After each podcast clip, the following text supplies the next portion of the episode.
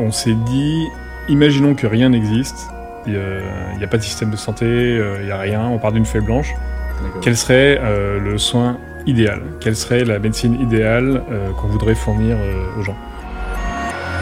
Bonjour et bienvenue sur Meditech, le podcast qui donne la parole à celles et ceux qui veulent construire la santé de demain en alliant soins et nouvelles technologies.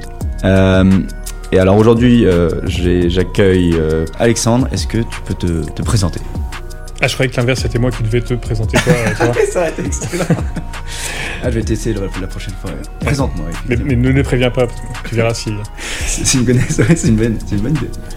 Euh, donc ben, bonjour Thomas, merci de ton invitation. Euh, donc je m'appelle Alexandre Lebrun. Euh, j'ai eu la chance de, de, faire deux startups qui ont pas mal marché précédemment. la première a été rachetée par Nuance qui est devenue Microsoft en 2012 et la seconde, 8.ai, a été rachetée par Facebook en 2015. Et après 9 ans aux États-Unis, et ces deux expériences et 3 ans chez Facebook, j'ai décidé de rentrer en France et de m'attaquer un sujet qui me tenait à cœur depuis très longtemps, très ambitieux, très compliqué, euh, qui est la santé, hmm. en créant euh, donc euh, Nabla. Nabla, avec, du coup avec Delphine, ta, ta, cofondatrice. Alors Alexandre, pas te cacher, tu as, beaucoup de chance d'être là aujourd'hui parce que je voulais aborder justement ce, le sujet de la, santé, plus particulièrement le sujet de la santé de la femme. Euh, donc je me suis dit bon bah je vais j'inviter une femme pour en parler euh, mais euh, mais en fait que cette approche que tu as avec Nabla de, de combiner l'intelligence artificielle d'un produit qui est qui va aider les professionnels de santé le recentrer sur sur ces tâches de forte valeur ajoutée donc on va parler de tout ça c'est vraiment au, cœur de en fait de ce que j'ai envie aussi de, partager dans, dans, le podcast euh, comment on allie soins et nouvelles technologies. Là, on est, on est vraiment, je pense, euh, pile dedans. Euh, donc, ravi que tu sois là aujourd'hui. si, si, tu le permets, bah, j'aimerais bien commencer par introduire un petit peu ce sujet de, santé de la femme. Peut-être tu vas raconter un petit peu la genèse de Nabla, comment t'en es arrivé, comment es arrivé là. Et, et, puis après, on, enchaînera sur, sur là où, où t'en es aujourd'hui, si tu veux. Ça marche. Donc, et ben, finalement, pourquoi avoir euh, commencer sur euh, ce sujet de la santé de la femme? Euh, Alors c'est c'est une longue chaîne de décision qui, a commencé donc en, en, démarrant Nabla. Donc je venais des, États-Unis où le système de, santé est absolument catastrophique. Donc tous, tous ceux qui ont vécu aux US savent de quoi je parle. C'est complètement financier. Je donne juste une anecdote. Mon, fils de 1 an avait un peu de fièvre, enfin beaucoup de fièvre. Euh, je vais aux urgences à Stanford, à l'hôpital. Euh, il, il, donne un aspirine, finalement la fièvre passe. Je rentre chez moi et tu reçois une facture de 2500 dollars euh, trois jours plus tard, dont ton assurance, parce que chez Facebook, tu as la meilleure mutuelle du monde, prend 2000 dollars, mais il reste à charge 500 dollars. Et ça, voilà, donc la santé aux US, c'est ça. Euh, et leur système est complètement euh, défaillant. Euh, l'espérance de vie baisse alors que leurs coûts sont multipliés par deux tous les, tous les quelques années.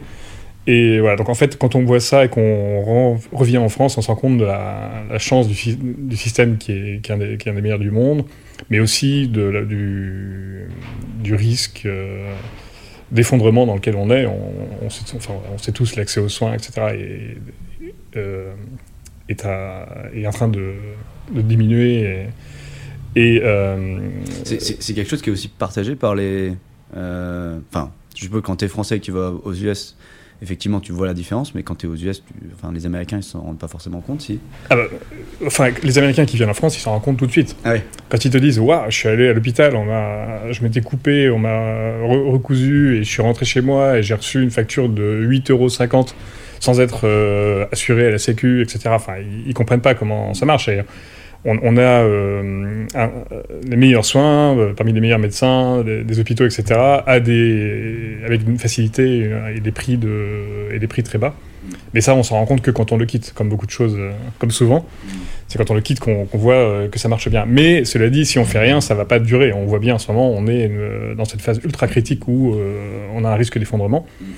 Et alors ça fait un peu cliché, mais en fait, en rentrant en France, j'ai été éduqué en France euh, gratuitement. Euh, euh, et en rentrant en France, on, s'est dit, on, a une bonne équipe, on peut lever des fonds facilement de par notre parcours. Donc attaquons-nous à un vrai problème.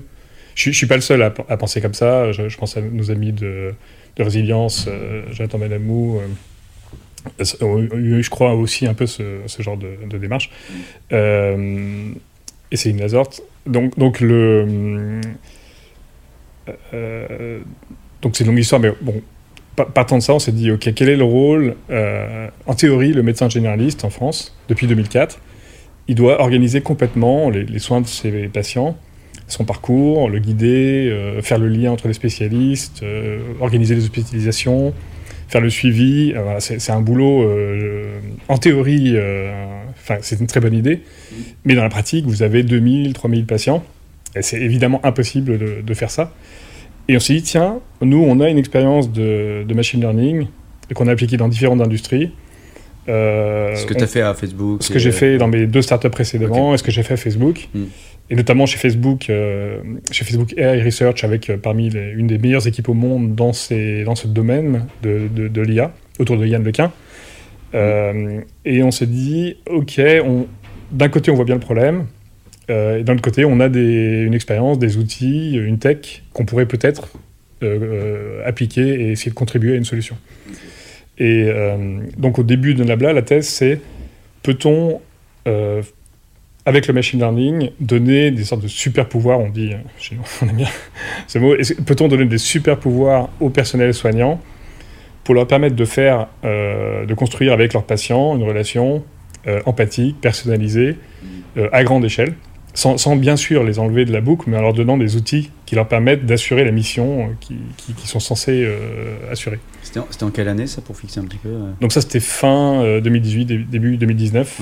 moment où on a, alors je dis on parce qu'en fait on est, on était déjà une équipe préformée chez Facebook. Certains venaient de mes startups précédentes et on a rencontré Delphine. Le troisième cofondateur est Martin Raison qui était un de mes ingénieurs de, de, de, de, ma boîte d'avant, qui nous avait suivi à Facebook, bien sûr.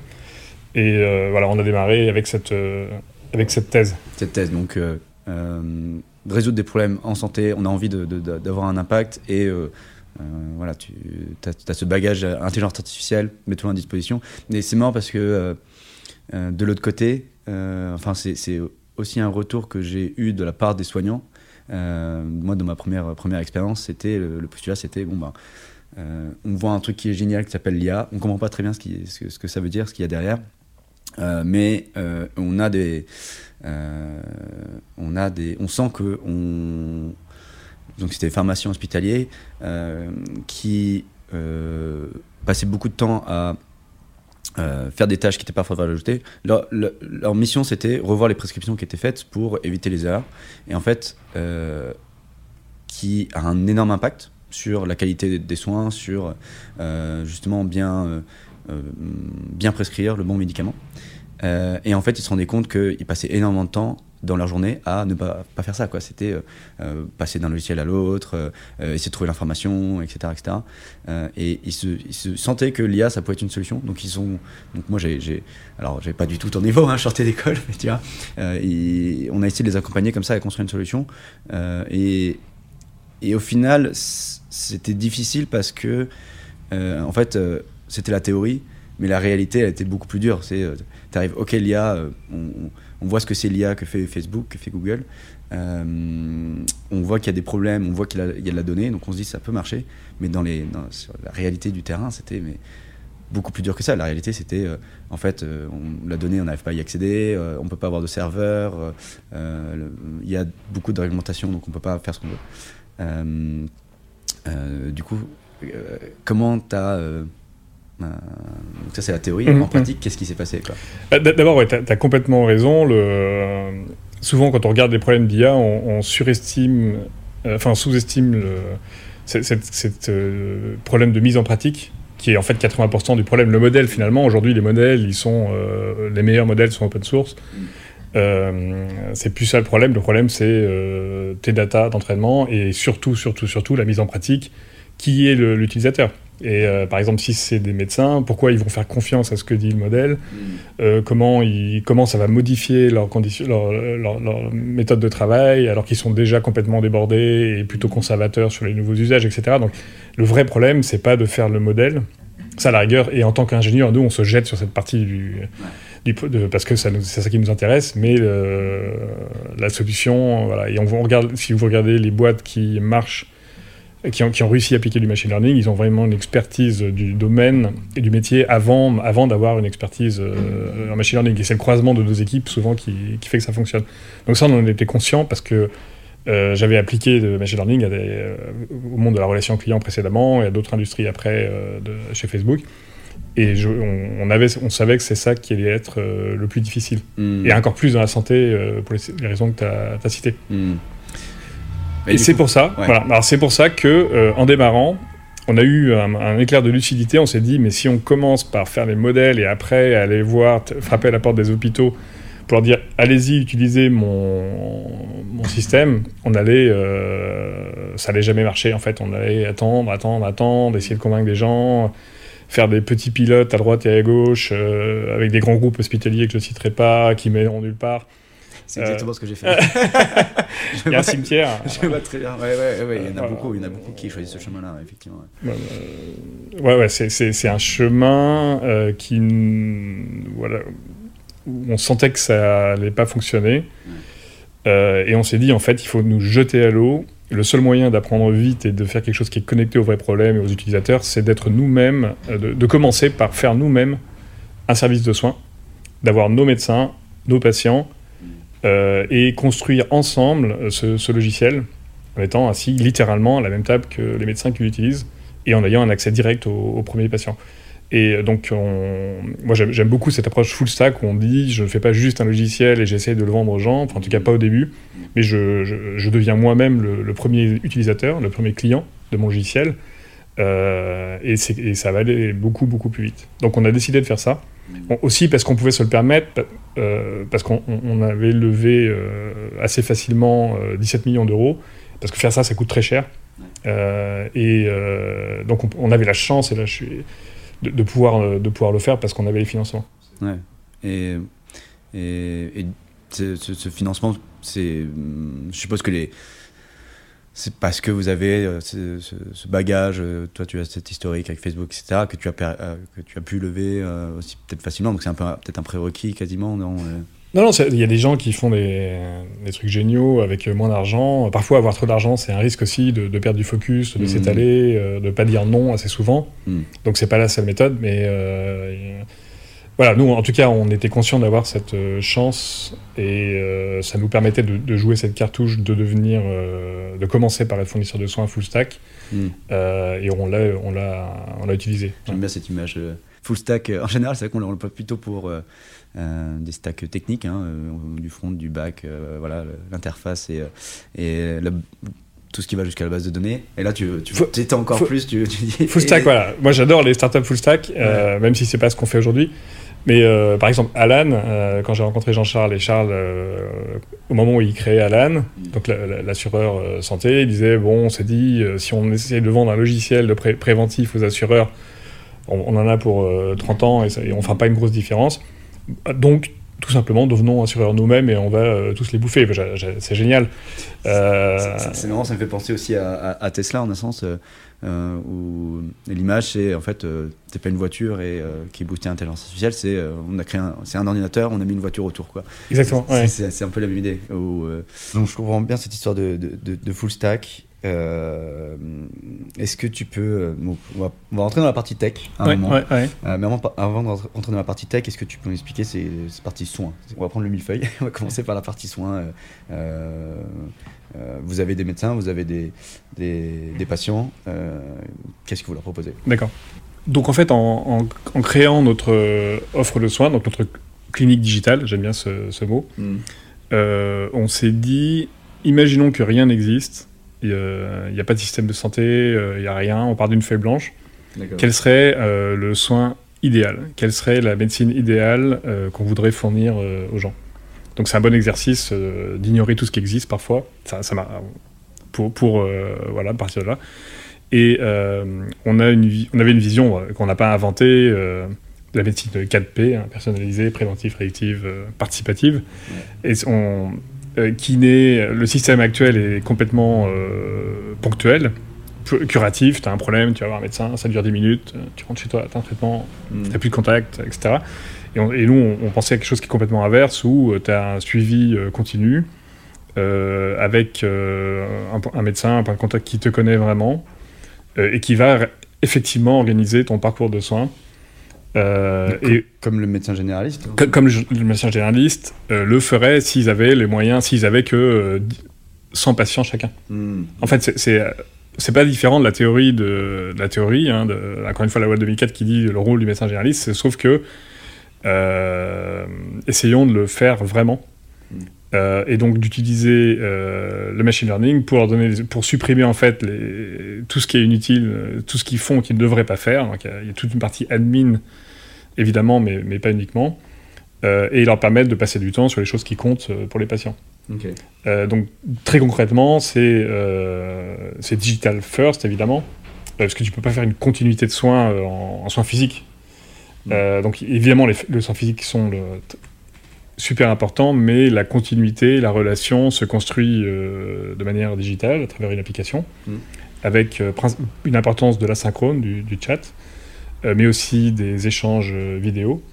Et évidemment des, des- des consultations physiques, mais qui sont préparées et suivies par ce soin digital continu. Ok. Et par exemple, les patients qui, euh, qui vont sur cette application, qu'est-ce qu'ils ont, quel, quel genre de pathologie ils ont, c'est- c'est- ça couvre tout parce que c'est quand même assez large. Euh, euh, et c'est quoi le, le- le- en quelque sorte le déclencheur qui, qui font qu'ils vont aller sur cette clinique digitale? Alors là, là- là, je parlais de, la, de ce que nous, on a fait à titre de- d'expérience euh, pour, pour- pour comprendre le problème. Ouais. Donc le- notre fameuse clinique euh, Full Stack. Ouais. Euh, on a choisi euh, de s'intéresser à la santé des femmes. Euh, parce qu'après euh, plusieurs euh, pilotes euh, et on s'est on s'est rendu compte, euh, on le savait un peu, mais on s'en est rendu compte dans les chiffres, à quel point les, femmes étaient mal servies par le système de santé euh, actuel. Ce qui, paraît évident avec le recul. Le système de santé a été fait par des hommes pour des hommes. euh, euh, si on regarde. Et euh, donc la santé des femmes, en fait, c'est beaucoup, beaucoup moins des problèmes ponctuels et curatifs où avec un symptôme clair et un traitement net et on rentre chez soi et c'est bon. Mm.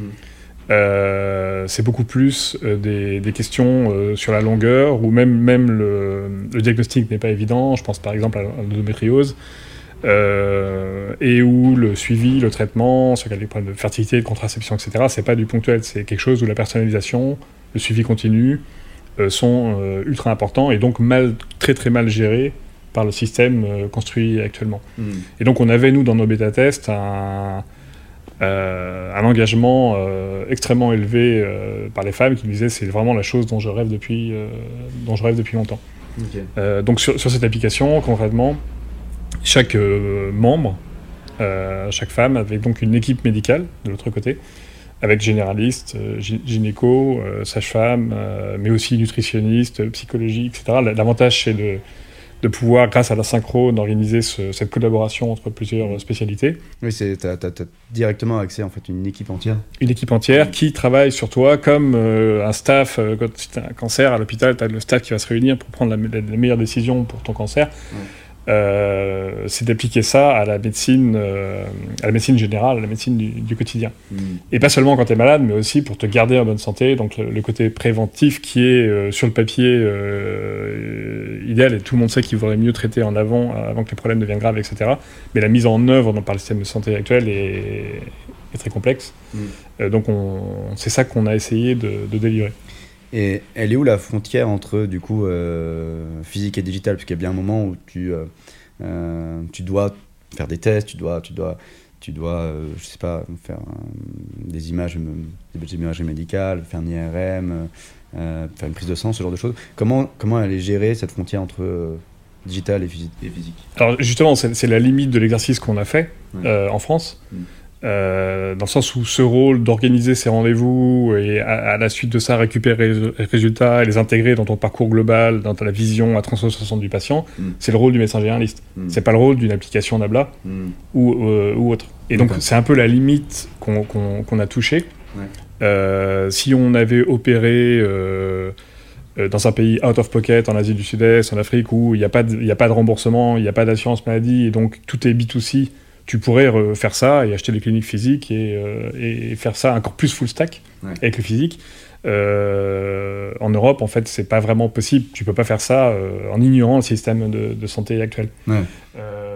vous, êtes, quand même intégré à ce qui existe euh, à savoir euh, le parcours euh, généraliste, spécialiste. voilà, sauf que le problème, dans, dans, ce qu'on a fait nous, hein, sur, sur, cette expérience B2C, c'est que le, on n'était pas. Pour le faire vraiment, il aurait fallu qu'on soit le médecin traitant hmm. de, de, la patiente. Ça, hmm. c'est le rôle du médecin traitant. Hmm. Et je, je, pense, et je ne suis pas le seul à le penser, je pense notamment au livre qu'a écrit Jean-Charles Samuelian, euh, qu'on devrait repenser en fait l'organisation des médecins traitants euh, et peut-être les remplacer, enfin les remplacer, les, leur donner les moyens avec une plateforme euh, de ce style et une équipe hmm. de, gérer vraiment leurs patients. donc nous, nous, on avait fait ça pour comprendre le problème et pour voir quels sont les, outils qu'on peut construire pour, pour faciliter le, travail des médecins. Bah justement, venons-en à, cette partie plutôt donc, euh, dans, le millefeuille, hein, plutôt la partie tech. Euh, qu'est-ce que. Euh, donc, j'ai compris qu'il y avait une application mobile, un chat. Qu'est-ce qu'il y a d'autre Qu'est-ce que vous proposez, notamment pour, pour les médecins? Alors, donc, donc voilà, pour, pour faire le, lien, après, avoir, après un an et demi d'opération de, cette clinique digitale,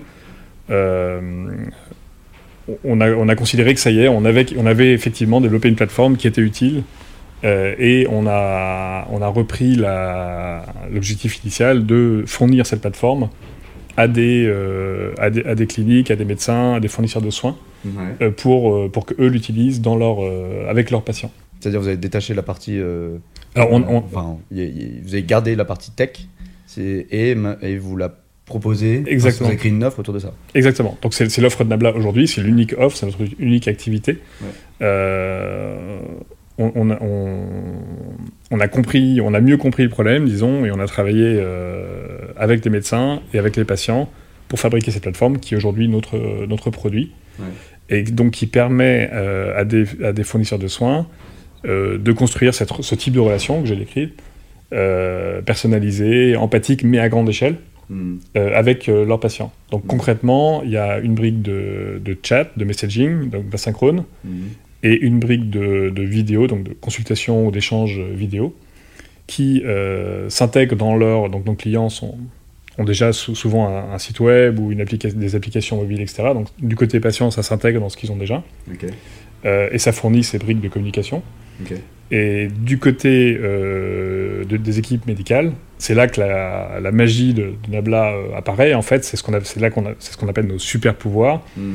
Euh, donc avec ces modèles de machine learning qui vont assister les équipes médicales pour traiter ces, ces, échanges à grande échelle, mais avec un niveau de personnalisation et de qualité, d'engagement très élevé. Et justement, qu'est-ce qui fait que avec ces super pouvoirs, rentrer un petit peu dans le détail, quel super pouvoir tu, donnes.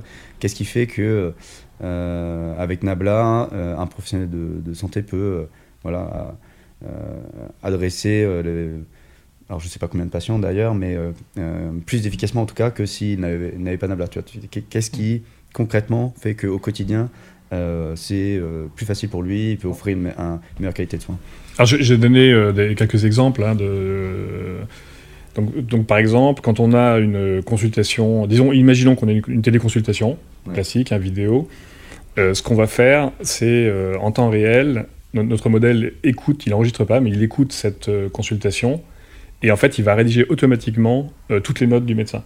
D'accord. donc, donc, ça, ça c'est quelque chose, le fait que les médecins doivent prendre des notes et faire un compte rendu pour le dossier médical, pour la sécu, pour les, les, les lettres de référence aux autres médecins, etc., fait que au lieu de vous regarder vous, patient, dans les yeux, ils regardent son écran. Mm. C'est une barrière et euh, leur temps d'attention, ça prend deux minutes sur les 10-12 d'une consultation, ce qui est assez ridicule. Mm. Voilà, donc on a un modèle qui va euh, écouter euh, et rédiger à la fois le, résumé de la consultation et les mises à jour structurées dans le dossier médical. Donc si vous avez dit j'ai, je suis allergique au pollen, j'ai été opéré de, de, ceci il y a 4 ans, et je suis sous traitement euh, X. Voilà, ça c'est trois infos euh, qu'on va structurer dans le, référentiel ICD-10, SIM10 en français. C'est-à-dire structurer, qu'est-ce que ça veut dire? C'est-à-dire ne pas juste avoir des mots, mais avoir le, dans l'ontologie médicale, donc il y, a, des ontologies, des taxonomies qui disent voilà, le, telle maladie c'est numéro 1788.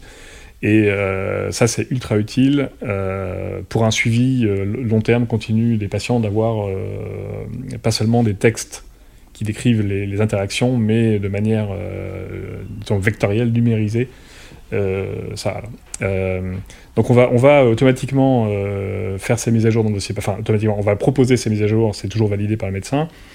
Euh, on va écrire le compte-rendu. Hmm. On peut même écrire un résumé de, la consultation qui, peut être partagée avec le, patient à la fin. les patients adorent, parce qu'ils n'ont pas aujourd'hui, hmm. d'avoir une trace écrite de qu'est-ce qui a été dit, qu'est-ce qui s'est échangé. Tout, ça de manière quasi euh, automatique. Alors quand je dis automatique, c'est notre philosophie, nous, c'est jamais d'envoyer les choses automatiquement, on les propose aux, personnels soignants, médecins ou autres. Mm. Euh, qui vont euh, éditer un peu, valider, et s'ils n'acceptent pas, ça va réentrer dans notre modèle. C'est comme ça que nos modèles euh, s'entraînent en fait. C'est en observant ce qu'eux ils font au début, pour petit à petit essayer d'écrire la note comme eux le, le, feraient. Mm.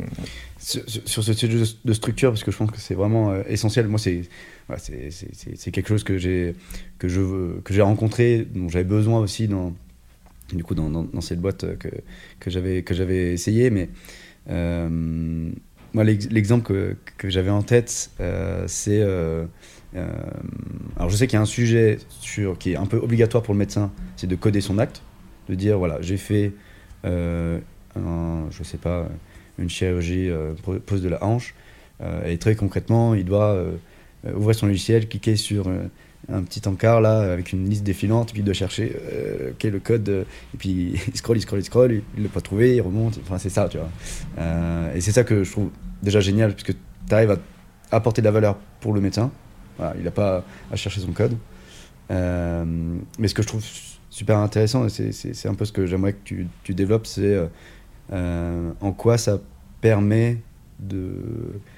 enfin, qu'est-ce qu'est-ce qui hum, cette structuration qu'est-ce que ça, ça, a de la valeur euh, et qui est pas forcément très bien définie tu vois pour un, pour le pour le médecin c'est pas forcément très clair à quoi ça sert vraiment de codifier pour le patient non plus d'ailleurs. Euh, est-ce que tu peux essayer de, de, de, décrire un petit peu pourquoi ça a de la valeur de structurer? Alors donc la valeur à court terme immédiate c'est celle que tu as décrit ça, va enlever des tâches que les médecins n'aiment pas faire. Mm. et ça si t'as pas une valeur à court terme le médecin l'utilisera jamais mm. et t'es mort. Donc mm. nous, il fallait qu'on résolve déjà quelque chose, leur donne un reward, un short-term reward. Mm. Euh, donc voilà, ça, ça tu l'as mentionné. Ensuite, la valeur à moyen terme pour le soin de, du patient ou de la patiente euh, en question, c'est que le, médecin de famille qui, qui, est le seul médecin que tu vas voir toute ta vie à chaque fois et qui se souvient de tout, etc., ça n'existe plus. Beaucoup de gens le regrettent et ils ont la nostalgie de ce moment si on veut le recréer, cette relation continue, on ne peut pas euh, faire l'hypothèse que ce sera que tu vas voir le même médecin à chaque mmh. fois. Mmh. Ils, prennent des vacances comme tout le monde, ils changent de poste. Toi-même, les gens sont de plus en plus nomades, etc. Donc, partons de l'hypothèse que on ne peut pas assurer cette continuité du côté du médecin. Et donc, mais si tu veux avoir un bon suivi, il faut que chaque personnel de santé avec qui tu interagis ait une connaissance parfaite, synthétique et précise de tout ce qui s'est passé les dix dernières années. Et ça, avec euh, ça, c'est évidemment la seule manière de faire ce, de, cette synthèse, mm. c'est d'avoir un tout, tout noté à chaque fois que tu avais dit quelque chose ou qu'il s'est passé quelque chose, mais aussi de manière, euh, si c'est pas structuré et propre, tu pourras jamais le, en faire un résumé ou des graphiques ou un, tableau de bord euh, concis mm. et précis. Mm. Et donc il y, a un enjeu à moyen terme qui est si on veut assurer une continuité et que et que si tu as une question à 3h du matin et que, ou un souci et que tu vas euh, en parler sur ton application et que la personne qui te le, le personnel soignant qui te répond soit au courant de tout ce qui s'est passé, il fallait qu'à la source, tu aies fait ce travail d'organisation, de structuration, de ranger les bonnes infos dans les bonnes cases. Mm. Donc, et ça, ça a un impact immense sur le, sur le soin. Nous, on l'a vu. Euh, euh, quand, quand, quand, par exemple, on a un infirmier qui fait un suivi 3-4 jours après une consultation euh, et, qui sait ce qui s'est passé et, qui est une empathie rendue possible grâce à ça, ça, a un impact immense sur l'engagement des patients et donc sur, le, résultat médical du traitement euh, à la fin. Voilà, donc à moyen terme, c'est ça. Après, à long terme, et là ça rejoint des sujets que vous abordez souvent sur le podcast, si on veut faire de la vraie médecine 4P personnalisée, des traitements sur mesure, si on veut fabriquer ces modèles de machine learning, hmm. Il faut avoir un dataset euh, très, euh, très très précis, euh, avec un niveau de détail très fin sur si, voilà, si je veux prédire que telle maladie t'arrivera dans trois ans, je ne peux pas le faire juste avec ton historique de, de remboursement de la Sécu c'est déjà pas mal. déjà ça, on n'arrive pas à le faire aujourd'hui. On est en train d'essayer de le résoudre avec le Health Data Hub et compagnie. Euh, mais euh, idéalement, il faudrait des data beaucoup plus précis sur voilà, qu'est-ce que tu as ressenti, euh, tu as eu des, symptômes, des, des, signaux faibles que dont tu avais parlé à un moment. et donc, à long terme, l'avantage de, de, ce qu'on fait sur cette structuration des données, c'est de construire des datasets qui rendront possible euh, plus tard euh, cette médecine qui est le, le, Graal que tout le monde essaye de, hmm. de construire. Donc c'est notre, on voit notre contribution en particulier à la médecine personnalisée à travers la constitution de ces bases de données. Ok. Et euh, alors, à chaque fois qu'on parle de données, on a toujours ces, ces, deux versions. Donc tout ce que ça permet de faire, donc on imagine hein, de la donnée bien structurée, tu as parlé du, voilà, je pense que bah, c'était euh, avec euh, Yvon Merlia qui avait euh, travaillé sur le, le DMP, mm. qui était directeur pendant un temps du dossier médical partagé, qui était un peu cette vision de on va prendre toutes les données sur le patient, on va les structurer dans un endroit, ça va permettre de faire beaucoup de choses, etc. Il y a eu voilà, 15, 20 ans de projet. Maintenant, il y a mon espace de santé qui commence à, arriver. Donc, les, les, choses avancent, mais bah, c'est un petit peu la démarche inverse que, que tu as eue, c'est-à-dire qu'on part de l'existant et on essaye d'appliquer ces modèles-là. Euh, euh, la, la, question qui vient un petit peu toujours en euh, l'autre côté de la pièce, c'est bah, ces données, à qui elles appartiennent, qu'est-ce qu'on fait de la confidentialité, c'est des données de santé, c'est très sensible, qui peut y avoir accès, qui ne peut pas y avoir accès. Tu vois, comment, bah, de manière un peu générale, aujourd'hui chez, Nabla, comment vous vous approchez cette question de la confidentialité et euh, ouais, qu'est-ce que, euh, comment vos, clients et les, les, utilisateurs, les patients le voient aujourd'hui? Donc, une chose fondamentale pour moi, les, indépendamment de tous les textes, de tout, de tout etc., la régulation, les données, elles appartiennent aux patients. Ça, mm. ça me paraît le principe de base. Mm on ne devrait rien faire sans un consentement euh, explicite euh, et, détaillé de euh, qu'est-ce qu'on va faire, comment on stocke, combien de temps, qu'est-ce qu'on va faire avec. donc, in fine, même si certains hôpitaux, etc., vont dire non, en fait, les datas, elles sont à moi, je pense que le plus simple, c'est de dire ça appartient aux patients. Mmh. Ensuite, le, nous, on a, on a fait des, des, enquêtes avec nos. À l'époque, B2C, à l'époque full stack avec nos patientes. Euh, plus de 80% étaient euh, ultra volontaires pour, pour que leurs données soient utilisées. Si c'était à des fins de, recherche, donc pour améliorer ces, modèles, mm. prédictifs notamment, mm. euh, et donc si elles comprenaient pourquoi c'était fait, mais très précisément, c'est-à-dire c'est pas vaguement je donne un accord pour que pendant 50 ans tout le monde puisse utiliser mes data pour n'importe quoi, mais voilà, on fait une étude sur le cancer du sein, acceptez-vous Là, 95% disent oui, si c'est anonyme évidemment, bien sûr etc. Mais euh, donc, en fait, il ne faut pas infantiliser. On, fait beaucoup ça en France, mais à mon avis, si on dit aux gens euh, qui va accéder à leurs données, pourquoi, et pas de manière très granulaire, voilà, pendant six mois pour telle étude, et vous, d'ailleurs, on vous, on, vous communiquera si vous, si vous intérêt à résultats, etc.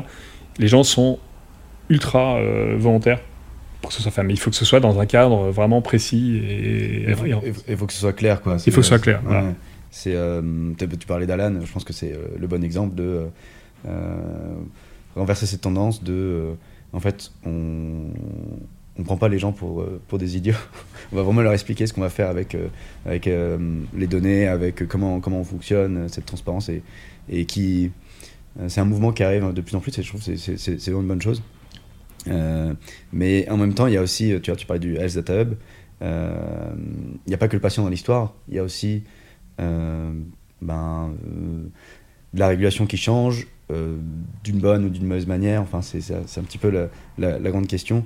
Est-ce que est-ce qu'aujourd'hui déjà c'est quelque chose qui ben, qui est une contrainte aussi pour, pour Nabla et comment, comment on fait en sorte que ça, ça aille dans la bonne direction? Bah, c'est une, une, contrainte pour tout le monde, et mais c'est une bonne contrainte. On n'a pas envie de faire n'importe quoi. Euh, euh, parfois, on aimerait un peu plus de clarté parce que la CNIL va te dire euh, il faut effacer ça à tout prix, mais la loi médicale te dit t'as pas le droit de l'effacer avant 10 ans. Donc, on est souvent dans une zone où on leur dit ben, mettez-vous d'accord et revenez nous voir. Mm. Euh, donc, ça nous coûte très cher en... pour, pour comprendre, pour, voilà, pour interpréter les, les textes et faire le. très cher en avocat, j'allais dire. mais c'est une bonne contrainte, évidemment. On n'a pas envie de, de faire n'importe quoi. Euh, ce que je regrette personnellement, c'est que beaucoup de choses soient euh, franco-françaises et pas européennes. Euh, ce qui pose un problème, notamment si on veut faire émerger des, des champions de la, de la, health tech, de la, e-santé. Mm. Si, si, si, des contraintes sont uniquement françaises et ne, sont pas reconnues ailleurs en Europe. Tu penses à quoi par exemple À presque tout, malheureusement. par exemple, le fait qu'il faille héberger ces données en France, hmm. qui n'est pas forcément dans la loi, mais qui est euh, culturellement, politiquement, disons pas. Hmm. Politiquement, euh, on voit bien les problèmes qu'a eu le Health Data Hub avec Microsoft, etc. Euh, qui est vraiment. Je comprends, mais on pourrait dire c'est l'Europe, c'est l'Union Européenne, c'est pas la France. Le, risque, si on veut faire émerger les champions, c'est que si, les contraintes sont 100% françaises, en tant que startup qui a des moyens très limités, qui doit se focaliser sur quelque chose uniquement, la startup, va, ça va lui coûter tellement cher de remplir la contrainte française qu'elle ne pourra pas investir. Et, si, si ça lui ouvre pas les, marchés européens, euh, ça va être un problème et, et, ça va faire un champion français du marché français, mais qui euh, qui sera pas qui pas avancé aussi vite sur le reste de ses features, etc. et, qui sera pas compétitif à l'échelle mondiale. Mm. Euh, donc moi, c'est un, un, petit truc qui m'inquiète. Euh, et c'est dommage que ce soit pas plus au niveau européen, où au moins on pourrait se dire, je, je fais ce travail, mais je peux vendre euh, mon produit partout, partout en Europe. Ouais. Donc il y a certaines réglementations qui commencent à être européennes. je pense notamment tout le nouveau règlement autour des dispositifs médicaux et notamment les dispositifs médicaux numériques. Qu'est-ce qui fait en fait que. Euh, enfin, comment on pourrait faire en sorte que ça aille un peu plus dans la bonne direction? Je sais que. Euh, tu parlais de, euh, de résilience de Jonathan et de, Céline, qui parlent beaucoup avec la, CNIL, qui essayent de. de bah, vraiment de travailler en collaboration avec eux pour que. on, arrive à un consensus qui soit justement propice au développement d'émergence de, nouveaux acteurs, proposer des services qui vont aider les, patients.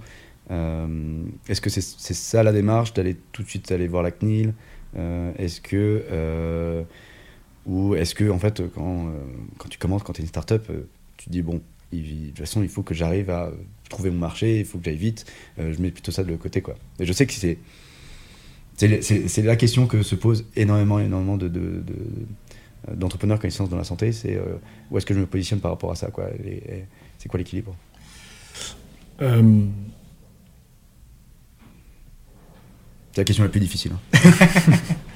non, non, mais en fait, en fait si tu veux, Résilience euh, fait partie des, quelques boîtes de, santé en France, et, et, Nabla aussi, et quelques-unes, qui, qui, ont les, les un, peu de moyens financiers et qui peuvent se permettre de payer des avocats, de, discuter avec la, avec la CNIL, et, de d'essayer de, de, trouver une voie, euh, d'influencer, de un peu lobby, enfin soft lobbying, comme ça. Mais, mais la, la plupart des, startups, quand tu démarres, si, si, as, euh, si ton budget total c'est 300 000 euros avec un, une aide de la BPI, etc., tu peux absolument pas te permettre, en termes de temps passé, euh, de ton focus, d'aller euh, faire du lobbying avec la CNIL. Enfin, du lobbying, ou d'aller essayer de comprendre ça et d'influencer, etc. Donc, le problème, c'est et, pourtant, euh, les, bonnes initiatives, les bonnes idées, etc., elles viennent de cette foule de petits projets. Et euh, il faut faire attention de ne pas les étouffer dès le début avec des questions euh, comme ça. après, je pense qu'il faut faut faire attention parce que la, régulation dit une chose. Donc, par exemple, la régulation hébergement de données de santé HDS, par exemple, elle dit pas que, que tu dois, enfin, sauf erreur de ma part, que tu dois forcément être hébergé en France. Tu peux être hébergé en Belgique, par exemple. Mm. Mais euh, ce qu'on voit sur le marché, c'est que euh, c'est plus une, une, culturel en fait. Hmm. Par exemple, les, hôpitaux vont dire non, non, moi je veux vraiment que ce soit hébergé en France. Hmm. même si ça et ça dépasse la réglementation en fait. Et ça, c'est une espèce de peur.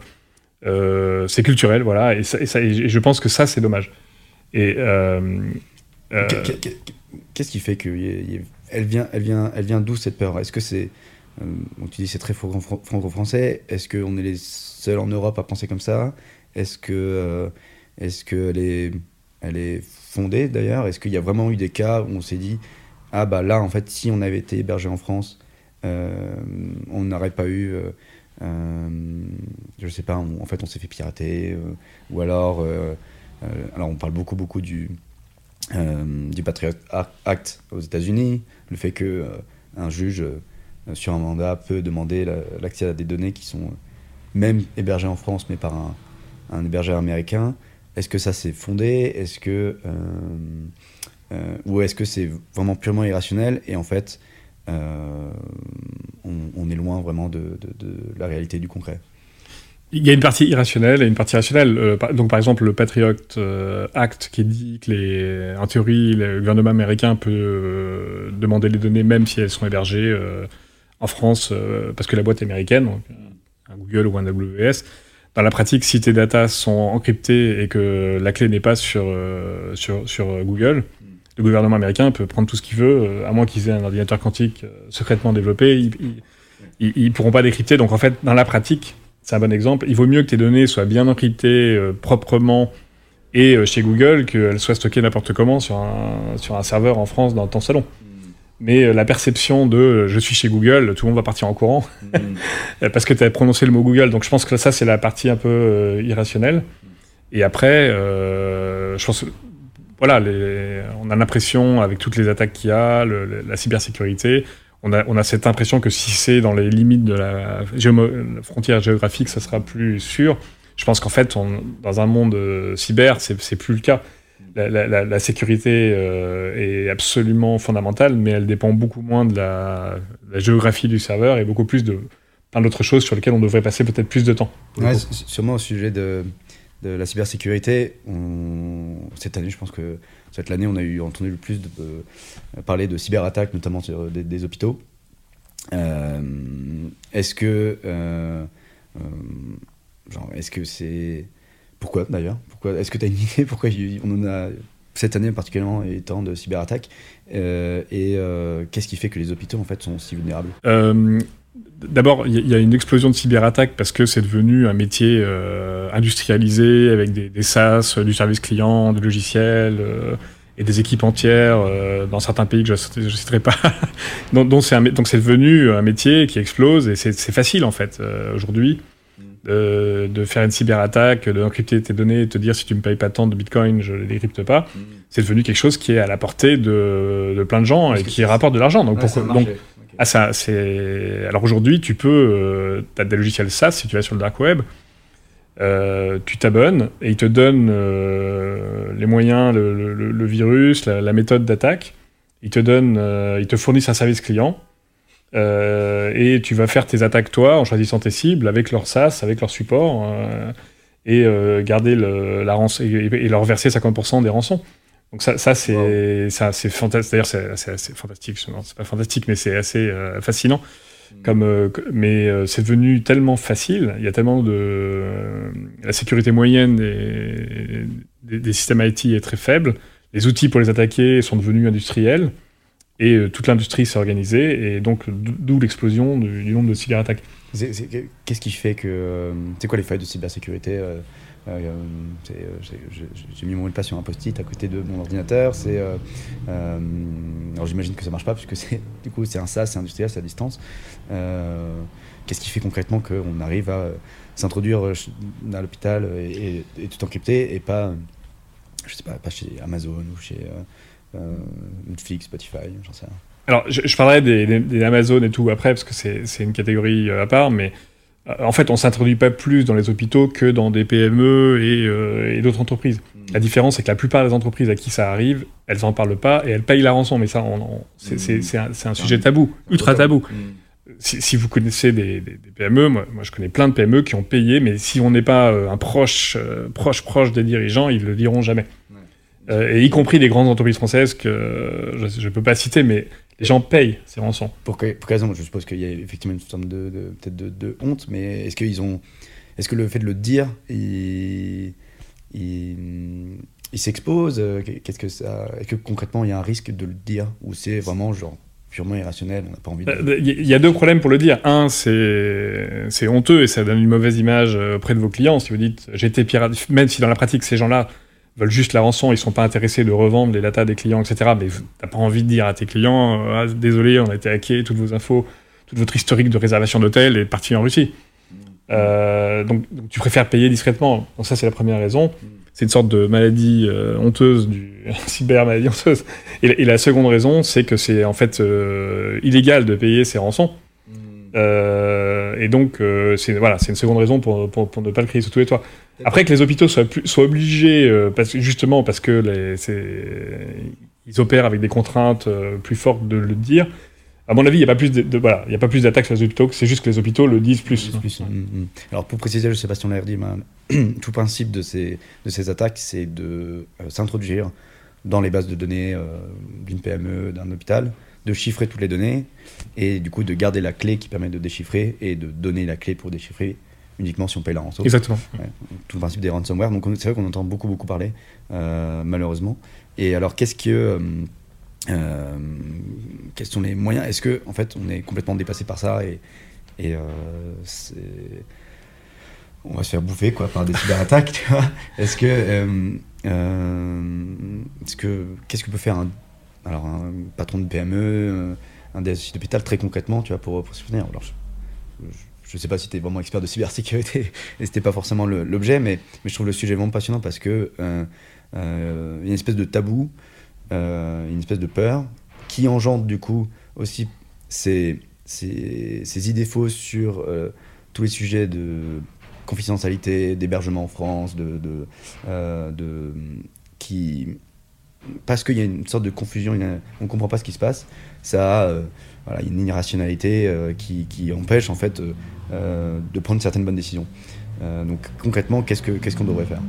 En fait, les deux vecteurs, les deux vecteurs d'attaque principaux, donc c'est d'abord social. Donc tu mm. vas convaincre quelqu'un de, de, de, donner son mot de passe avec du phishing, avec donc un email ou tu crois que tu tapes ton mot de passe dans un truc euh, légitime, mais finalement, non, c'est l'attaqueur. Mm. Euh, ou bien, euh, même avec l'authentification à deux facteurs, tu, tu, vas dire, vous allez recevoir un SMS, donnez-le moi, etc. Les gens, donc ça, ça c'est le seul moyen de contrer ça, c'est l'éducation, la formation, etc. Et, et, et, le seul moyen de faire cette éducation, enfin, c'est pas des slides et des cours en ligne qui vont faire ça, c'est le meilleur entraînement, c'est en fait de faire des attaques fictive. Euh, mmh. euh, moi, j'ai découvert ça quand on arrivé chez Facebook, après notre achat en 2015. Euh, tous les trois mois, tu avais des trucs, mais super bien montés. Et plein de gens se, faisaient avoir. Après, c'est la, honte totale de se faire avoir. Je peux dire, tu t'en souviens toute ta vie. et donc, ça, bon, ça, ça commence à venir. Je pense que tous les hôpitaux, à commencer par les hôpitaux, mais toutes les, toutes les entreprises, les PME, etc., devraient et euh, faire ça une fois que tu as attaqué tes employés une fois et que la moitié s'est fait avoir, euh, ils s'en souviennent. Voilà. Donc ça, ça, ça c'est le moyen de contrer les attaques sociales qui sont 50% des vecteurs euh, d'attaque. Mm. et ensuite, le, second vecteur, c'est sur le logiciel eux-mêmes. Et les stacks deviennent de plus en plus complexes, donc il y a plus, plus de les stacks deviennent de plus en plus complexes, il y a de plus en plus d'expositions, euh, donc il y a des failles de, sécurité de ces logiciels que tu utilises. Mm. Et là, vraiment, ce qui fait le, la plus grande surface d'attaque, c'est les logiciels qui sont faits maison, un peu bricolés, mm. sur lesquels évidemment on n'a pas. Euh, la sécurité est nulle, parce que tu peux pas être expert de tout à la fois. Mm. Et ça, je pense que peut-être que les hôpitaux ont été aussi dans le passé consommateurs de, de trucs faits sur mesure. Euh, par, des, enfin, des SS2I euh, un peu à la va-vite, etc. Et, ça, évidemment, c'est un, pour un attaqueur, c'est. Euh, pour un attaquant, c'est voilà, du vin béni. Et, euh, et là, et là j'en viens à mon point qui est. et c'est notre vision à Nabla que on devrait plutôt faire des, des, logiciels en assemblant des, mmh. des, des, briques qui sont faites uniquement pour ça, par des équipes compétentes et qui ne font qu'une chose mais très bien, mm. et assembler ces différentes briques euh, donnera un résultat beaucoup plus robuste euh, et, ce sera par ailleurs beaucoup plus économique à développer mm. que de se dire je vais réécrire un progiciel de, zéro dans mon coin. Ouais, ouais. Et alors c'est marrant parce qu'on a parlé hier avec une boîte qui travaille dans la, finance et en fait ils disent la finance depuis alors je pense qu'ils sont un petit peu en avant dans le secteur par rapport à, la santé, mais ils ont vécu un peu cette même tendance de euh, on va APIiser, donc on va euh, donc API euh, Application Program Interface, donc on va faire des, des, briques, on va créer des interfaces pour pouvoir interagir avec ces briques et en fait on va faire effectivement des quand on va construire un produit, donc par exemple je sais pas un, système avec bah, un paiement, un abonnement, en fait on va utiliser par exemple le Stripe euh, voilà, qu'on met ici, en fait ça va s'intégrer parfaitement avec le logiciel qu'on est en train de construire autour. On sait que Stripe ça marche bien, c'est sécurisé, etc. Euh, et, euh, et, on va aller aussi beaucoup plus vite. moi je vais lancer mon produit, en fait, le paiement, voilà, c'est une journée de, de, taf pour l'intégrer, la doc est bien faite, etc. donc j'ai l'impression que et puis c'est un peu le sujet que je voulais, je voulais aborder un, un, peu avec toi sur cette vision de comment on peut arriver à un peu la, même chose dans la santé, de euh, construire des, produits où on empile des choses. Mm. Euh, c'est quoi un petit peu les clés euh, Et puis c'est, je, sais ce que c'est que tu es en train de faire avec Nabla. Donc, est-ce que tu peux nous expliquer un petit peu comment on arrive en fait à cette vision de, de, de, l'ego finalement dans, dans la santé? Donc, oui, cette approche par l'ego, comme tu dis, elle, elle a déjà, elle est par exemple dans, dans, le fintech, c'est évident que si tu veux faire une néobanque aujourd'hui, tu vas, tu peux faire ça en, trois mois, mm. peut-être moins en assemblant des briques parce que tout est disponible sous forme d'API, de SDK. Mm-hmm.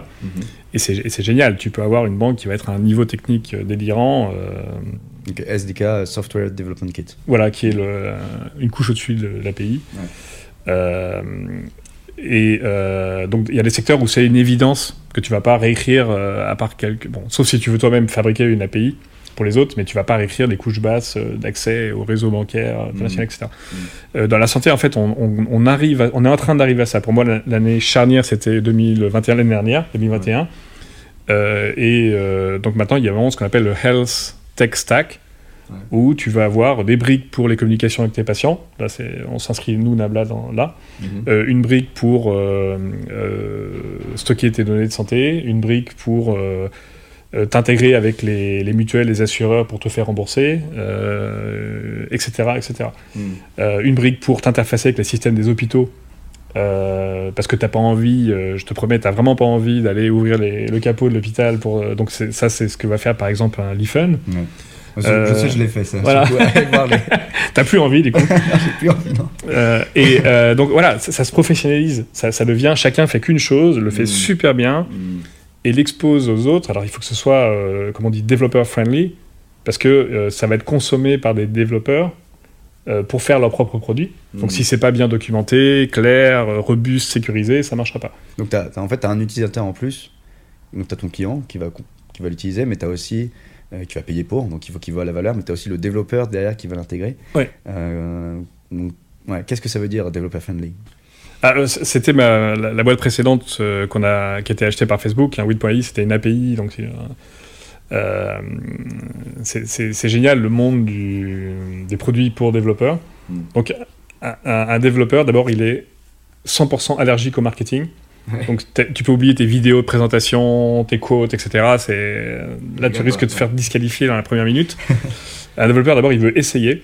Un développeur, quand il arrive sur ton site, il a 5 minutes. Hmm et il a envie de taper du code dans son, dans son terminal hmm. euh, pour voir ce que ça fait. Donc il faut, il faut déjà un onboarding, une expérience initiale, hmm. accès sur je peux en quelques, allez, en 30 minutes euh, tester, le, tester moi-même, jouer avec. Euh, voilà. Hmm. Et à, cette occasion, il va pouvoir voir est-ce que la, la, documentation, en fait, le marketing pour développeurs, c'est la documentation. Est-ce que c'est bien documenté, c'est clair, c'est explicite euh, et donc je vais être autonome pour faire ce, que je veux. Et puis ce qu'ils disent, c'est pas le, site marketing qui va me dire vraiment ce que fait ou pas le produit, c'est la documentation. Si quelque chose n'est pas documenté, c'est que ça n'existe pas, je peux pas m'en servir. Voilà. Donc, hmm. Et ensuite, il y, a le, y a le support, dans le sens où euh, voilà, il y, a quelque chose que je vais pas comprendre, ou je vais tomber sur un, truc qui ressemble à un bug, mais est-ce que c'est moi qui ai, qui ai, mal compris? Donc là, j'ai envie de d'avoir un channel Discord ou Slack et d'avoir une réponse dans 4 minutes, par, pas par quelqu'un de service client qui comprend rien, mais, mais par quelqu'un qui développe lui-même, qui est, qui, est, qui est dans l'équipe, une, une ingénieure qui va me, qui va me, me renseigner. Donc ce, niveau de support est très important. Donc c'est un monde, enfin c'est un, un, type de produit assez différent. Mm. qui a ses codes et ses, mais qui est super intéressant à faire.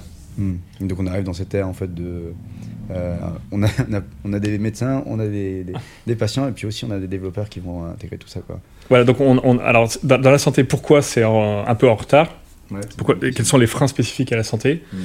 euh, je, pense que euh,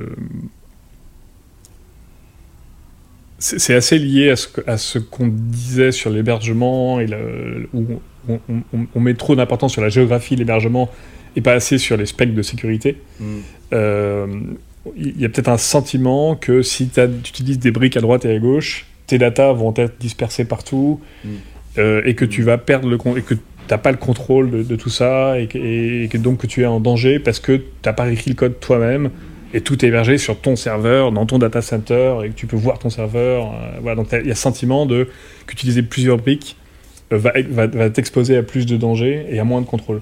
Et alors qu'en fait, c'est exactement le contraire. Si chaque brique a été faite par 1000 euh, ingénieurs qui font que ça, la probabilité que cette brique soit euh, vraiment sécurisée est, euh, supérieure à si, avec ton équipe de 20 ingés, tu as, réécrit le monde entier. Hmm. mais la perception, et ça, donc, je, trouve qu'aux États-Unis, ils ont, ils ont déjà franchi le cap.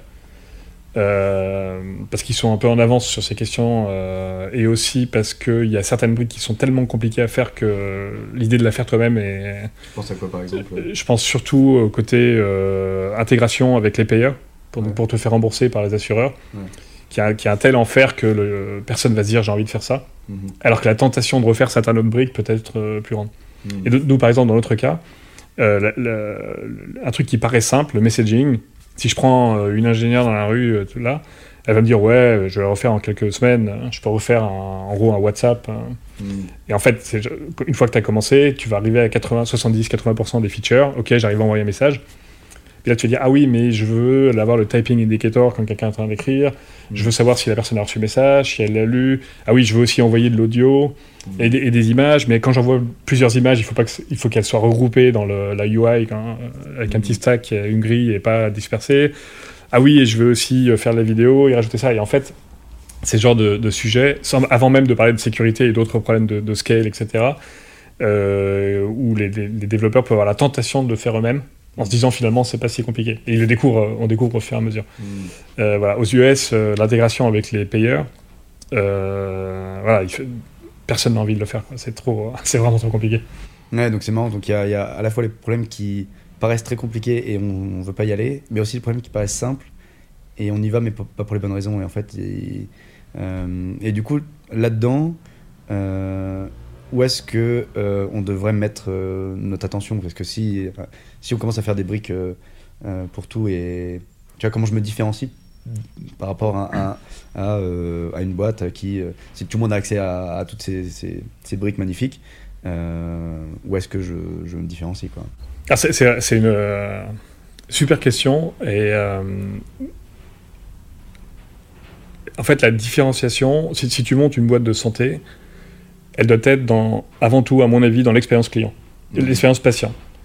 Euh, et d'ailleurs, le fait que je dise client, tu vois, je, il faut pas, on ne devrait pas dire patient. Patient, c'est passif. Euh, il a le temps, mmh. il, subit, etc. Et en fait, on, sachant que les médecins, quand on dit client, mmh. on, peut dire utilisateur. Mais euh, donc l'expérience patient, c'est pourquoi, qu'est-ce qui va te différencier? C'est quoi ton le parcours de soins que tu vas offrir? Comment ça commence. Euh, à un moment, tu as une consultation, après, tu as un suivi, euh, tout ce parcours. Donc, c'est ce que j'appelle l'expérience patient. Mhm. Et pour moi, la, la, différenciation, elle va se faire euh, là-dessus. Et ensuite, sur, évidemment, l'équipe médicale, les protocoles médicaux qui sont utilisés.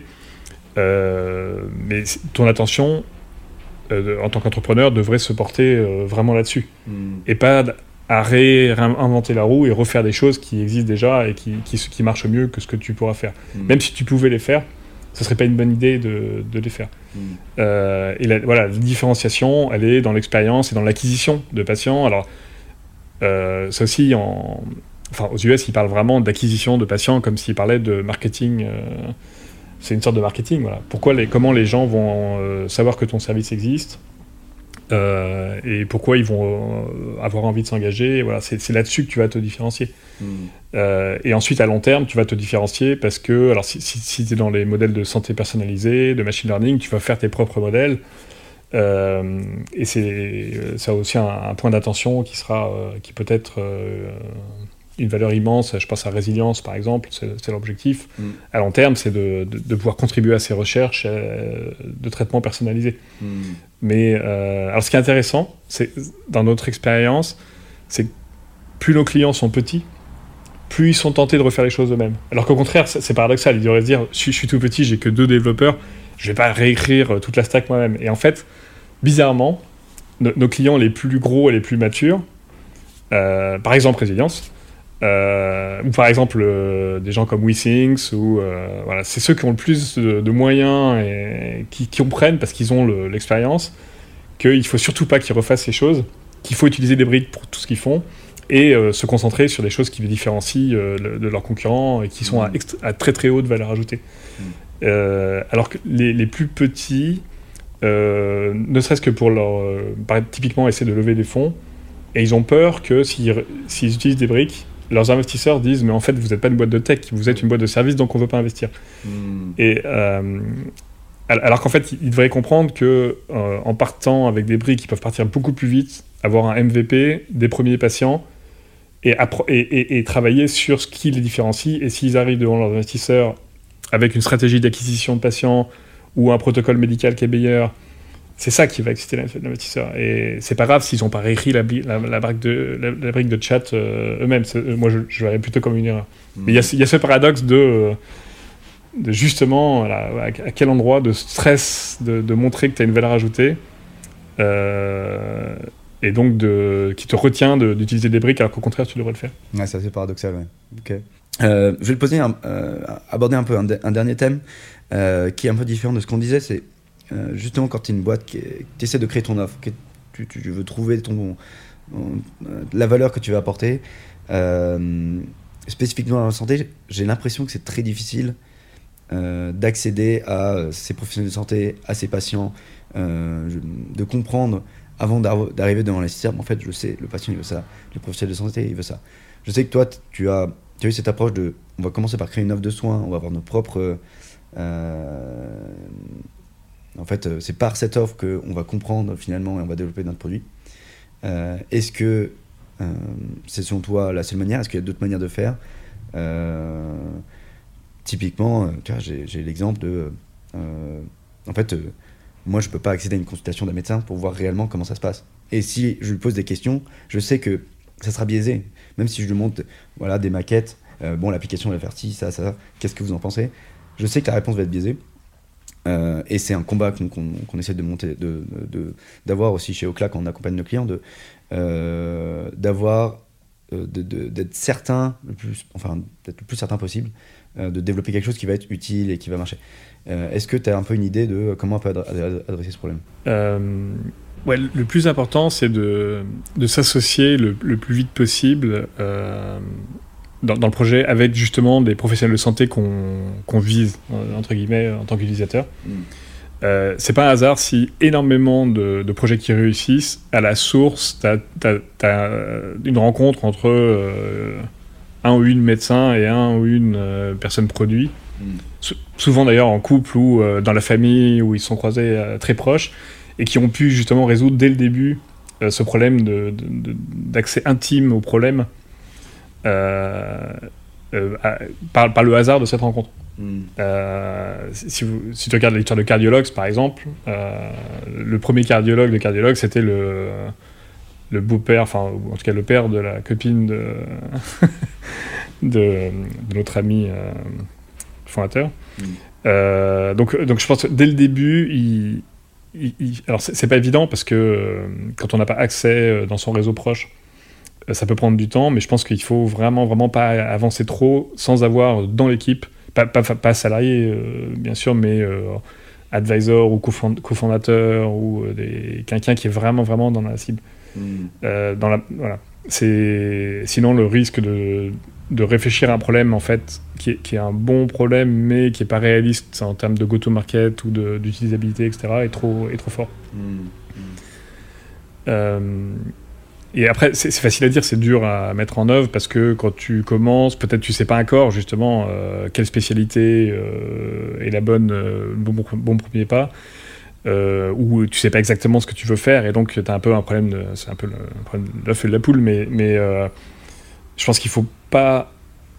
C'est le moment où il faut prendre le plus de temps. Il vaut mieux finalement commencer son projet un an plus tard parce qu'on a passé un an à échanger dans le réseau. Et après, quand on rentre dans le, dans le réseau des, professionnels de santé, ça, on se fait présenter à d'autres, etc. Ça va assez vite. C'est dur. C'est une carapace qui est très dure à pénétrer quand on est extérieur, mais qui, une fois qu'on a qu'on est à l'intérieur, euh, ça, ça, peut aller vite. Euh, vraiment prendre son temps et pour avoir les bons associés euh, dès le départ. Je parle encore de résilience, mais tu vois, leur association dès le début avec Gustave Roussy est fondamentale, je pense, dans leur, dans leur démarche c'est une super bonne idée. Très clair. Dernière petite question, comme, euh, comme d'habitude avec mes invités. Euh, est-ce que tu peux nous partager une lecture, euh, une personne à suivre qui toi t'a particulièrement aidé et, et, qui pourrait aider nos auditeurs également? Donc, donc, à mon avis, le, le meilleur livre de, de, business de tous les temps, c'est Les Mémoires d'Adrien de Marie-Lucie Yourcenar. Les mémoires d'Adrien. Ouais. Euh, donc je recommande souvent et euh, c'est un livre, euh, il faut le lire. C'est magnifique. Donc elle, elle, elle, prétend écrire les mémoires de l'empereur Adrien, qui était premier centenaire après Jésus-Christ, mm -hmm. un moment qui est un peu le, le, summum de l'Empire romain. Et c'est en termes de. c'est une sorte de philosophie pragmatique euh, et qui s'applique tous les jours, qui peut s'appliquer tous les jours avec soi-même, avec son équipe, avec ses clients. Et c'est euh, et, un plaisir immense, absolu euh, à lire. C'est en, termes de qualité d'écriture au niveau de Proust, mais avec les aventures et les, conseils entre guillemets de, de, Adrien, l'empereur Adrien.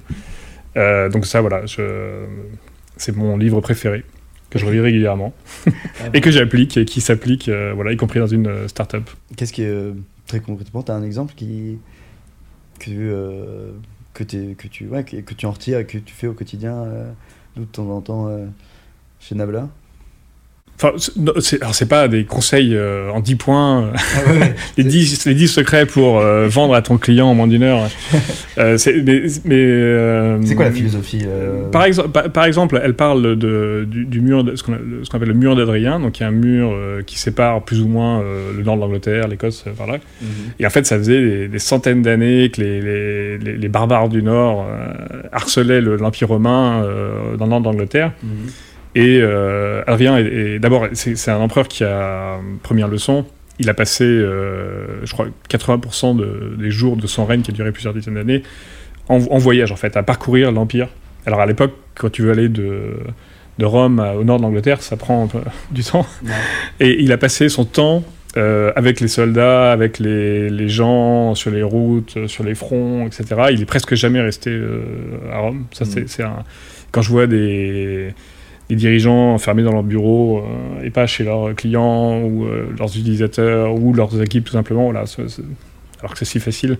Bref, et, euh, donc il était là-bas et il s'est dit, en fait, on va, on va, construire un mur, donc le mur d'Adrien qui parcourt toute l'Angleterre, en fait, qui, délimite la frontière nord. Et c'est pas un grand mur en fait. Et la, vraie, son, sa son vrai objectif, c'était de moins de défendre des attaques des barbares que de dire aux barbares l'Empire romain s'arrête ici. Et donc vous êtes au-delà du mur, vous êtes tranquille, on va pas chercher à s'étendre. Hmm. Euh, voilà, je vous propose que ce soit là. Et en fait, le, le, vrai signification euh, était là, et en fait, ça a créé la plus grande période de calme et de paix avec ces, ces, peuplades pour l'Empire romain. Hmm. Ça, ça, je trouve ça génial. Ça, je l'ai mis en, application euh, récemment, dans, le business de, de Nabla. On hésitait, nous, on stocke des informations patients je fais un retour direct de Adrien à, la, STEC. On, stocke des informations patients, donc on est ce qu'on appelle un, EHR, Electronic Health Record. Euh, donc on a cette capacité. maintenant, est-ce qu'on est qu'on a envie de se vendre en tant que EHR spécifiquement, comme, euh, comme logiciel de stockage d'informations patients? En fait, on s'est rendu compte que c'était une mauvaise idée. Parce qu'il y a plein de EHR sur le marché. Tout le monde a déjà son EHR dans nos clients. Nos gros clients ont déjà, bien sûr, un moyen de stocker des informations patients. Et donc, on a dit, en fait, on n'est pas un EHR. Donc, on a construit notre mur d'Adrien. Juste avant la, frontière de l'EHR, on sait stocker des infos patients et après, on vous les transfère. Et si vraiment tu n'as pas de EHR, en fait, je peux le faire mais euh, on délimite notre fonctionnalité, ce qui permet de transformer des gens qui nous voyaient comme des concurrents en partenaires et qui vont nous distribuer, nous utiliser, nous pousser, euh, etc. Donc c'est voilà, c'est euh, juste un exemple, ce qui m'a demandé de, de, comment ça peut influencer des décisions stratégiques de go-to-market et de, de, ton offre. Ah, mais il faut le lire, après je peux pas résumer.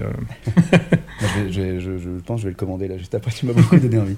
Écoute, euh, très bien illustré. Merci beaucoup, euh, Alexandre, c'était euh, un plaisir. merci encore d'avoir fait, fait, le cobaye. et, écoute, ben, je te dis à très vite. Et pour nos éditeurs, ben, merci de nous avoir écoutés. Vous pouvez suivre du coup Nabla, donc c'est nabla.com, je suppose. Nabla.com. Et nabla.dev pour les développeurs. et je pense que tu es euh, joignable sur LinkedIn si jamais euh, euh, vous voulez en savoir plus. Et ben, je vous invite à vous inviter au podcast pour suivre ben, les nouveaux épisodes et pas les louper. À très vite. Merci toi. Merci Alexandre.